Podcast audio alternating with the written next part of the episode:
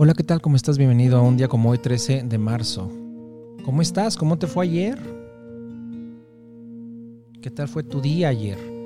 No sé si recuerdas que hace un par de días el sonido del, de antier, me parece, sonaba un poquito extraño porque no tenía el micrófono a la mano. Pero aquí estamos. El día de hoy vamos a recordar el nacimiento de un pintor representante del nacionalismo romántico de Noruega, Hans Gud, quien nace un 13 de marzo de 1825. Un niño prodigio que comienza su educación artística desde 1837, muy pequeño. Sus pinturas paisajísticas ilustran la grandeza de esos hermosísimos paisajes noruegos casi idílicos, donde destacan las montañas. Y también recordaremos el nacimiento de un compositor austriaco de origen esloveno, quien va a vivir a finales del siglo XIX en Viena, un gran entusiasta de la música de Richard Wagner, Hugo Wolf, quien nace un 13 de marzo de 1860. Por supuesto que esta adhesión a la estética musical de Richard Wagner se va a mezclar en las disputas existentes en aquella época en Viena. Ya saben, entre los wagnerianos y los que seguían eh, las tendencias de Brahms, los brahmsianos.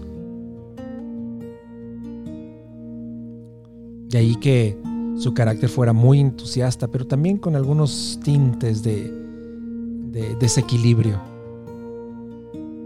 Gracias a él tenemos una gran cantidad de lida de poetas como Morike, Eichendorff o Goethe.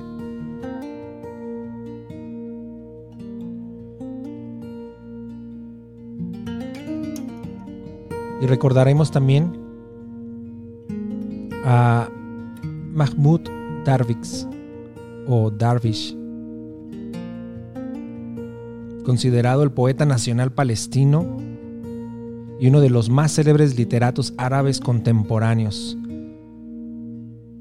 Mahmoud nace un 13 de marzo de 1941.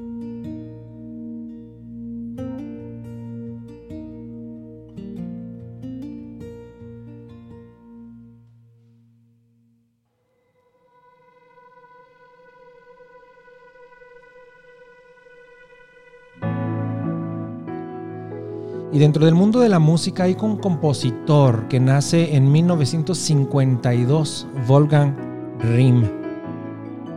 Este compositor, que realiza estudios en teoría musical y composición en el 72, y cuya obra temprana va a combinar técnicas entre lo contemporáneo de las ideas de Schoenberg y la volatilidad emocional de Mahler. Sin embargo, en los últimos años, de la, hacia la década de los, de los 70 y hacia los 80, va a estar componiendo música en un movimiento denominado la nueva simplicidad, que busca regresar a unas técnicas Sí es una técnica de vanguardia, por supuesto, pero esto que se desarrolla en Alemania va a ser una reacción contra la vanguardia de su época. No significa esto que van a componer a la manera antigua, pero sí que van a absorber muchísimo de los ideales de la música anterior para dotarlas de nuevos alientos. Y recordando a aquellos que fallecen un día como hoy, César Cui, el compositor miembro del grupo de los cinco, fallece en 1918. Y así también recordaremos al director y guionista de cine polaco Krzysztof Kieslowski. Hacia, hacia los años de 1980 va a realizar para la televisión su obra más importante, Decálogo, que está basada en la estructura, por supuesto, de los diez mandamientos. Y Kislovsky va a tomar la religión para hablar del ser humano y de las contradicciones morales.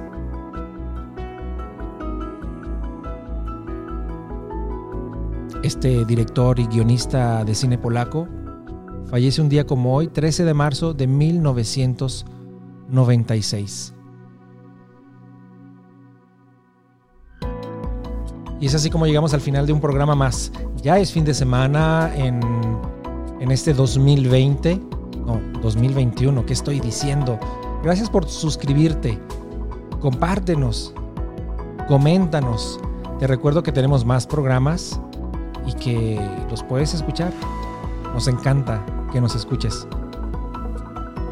Te dejo, pásala bonito. Te saludo desde el norte de la República Mexicana hasta donde nos, estés escuchando. España, Uruguay, Argentina, Estados Unidos, Bélgica, Francia, Ecuador, Chile, Argentina, Colombia, Panamá. ¿Desde dónde nos escuchas? Hasta allá te mando un fuerte abrazo.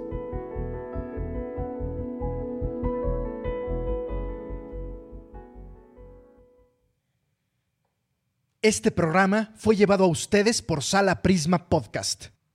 Para más contenidos, te invitamos a seguirnos por nuestras redes.